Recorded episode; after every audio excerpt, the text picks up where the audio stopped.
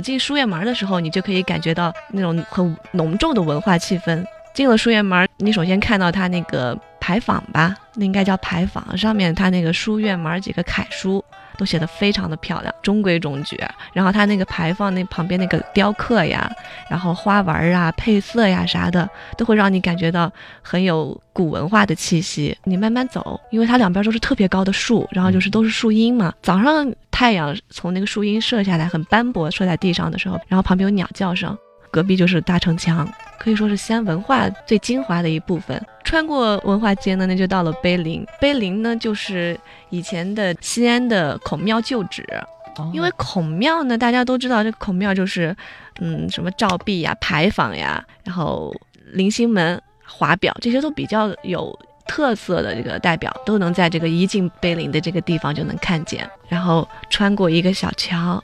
它那个就是它的那个底下就是它池，因为说是，一般只有状元才会往那边走过，还是还是想要求状元的人好像才往那个上面过，也是进士及第。对，进士及第。然后这边穿过那个池之后，走过去就到了他的那个三个小门儿，然后慢慢往里边走，然后两边呢都是那个八角楼，还有那种非常古朴典雅的那种八角楼啊，然后嗯，专门挂放非常有名的碑的那个小亭子。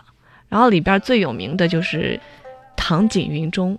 唐景云钟，对，这个唐景云钟特别有来历。这个是曾经悬挂在钟楼上的一个时钟。这个钟呢，其实当时我们也觉得就一个很灰灰的，然后个子挺大的一个空空的钟吧。当时也没看出什么稀奇的地方，就没看出门道来。对，没看出门道来。后来才发现那上面是唐睿宗。李旦亲自撰文，并且书写的一个铭文，它上面的那个“之”字儿，就是王羲之的那个“之”，一共有七种写法，不同写法的“之”字都在上面。它就相当于说是一个，嗯，书法的一个集合吧，就一个精华就在那儿放着，然后雕刻出来的，那是李旦的一个作品。然后那个钟呢，就是嗯，每年春节联欢晚会到十二点钟的敲响那个钟声，就是来自于他，而他从那儿录的。对它钟声非常的嘹亮清新，嗯，应该是之前吧，因为那个钟之前是一直挂在钟楼上，敲了之后从他那儿路过去，每年春节联欢晚会的时候，我们才能有幸听得到。但现在这个钟已经敲不响了。其实这个碑林呢，是从汉代一直到清代各个年代的这个书法作品，大概有三千多块碑吧。全部都放到一块儿，就每一块碑一块块块立起来，所以西安人比较形象，给它起名叫碑林。你进去之后就可以看到各个年代的各位书法家的作品，王羲之啊那些人的作品特别多，都是真迹，然后刻上去。对，都是真迹刻上去的。哎，我其实我有一些就是比较爱好书法的朋友了嘛，嗯，他们就是去到很多很有名的碑的时候呢，都会干一件事儿，就是把那个碑。碑拓贴下来，对。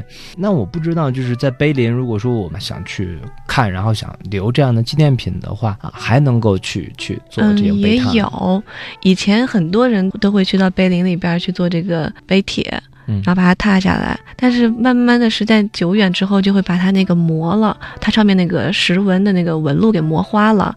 现在已经不允许私人自己带进去了，但是有专业人员在那边弄，他也会用墨汁。在之前把那个碑上面先刷一层墨，然后再用宣纸给铺上去，拓下来，把就是变成了黑底白字儿。然后如果你想要留一份大师们的作品的话，你可以买一份这个碑帖回去。特别特别多的那些书法作品都是经典的作品，带回去之后临摹，然后书法进步非常快。然后回家在边上再拿那个白粉笔写上某某某当亲友。